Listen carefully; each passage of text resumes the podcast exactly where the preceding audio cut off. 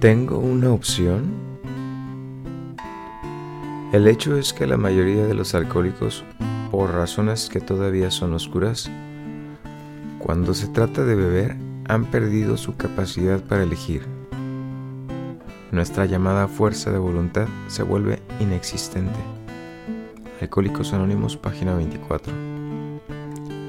Mi impotencia ante el alcohol no cesa cuando yo dejo de beber. En sobriedad yo todavía no tengo opción. No puedo beber. La opción que sí tengo es la de recoger y usar el juego de herramientas espirituales.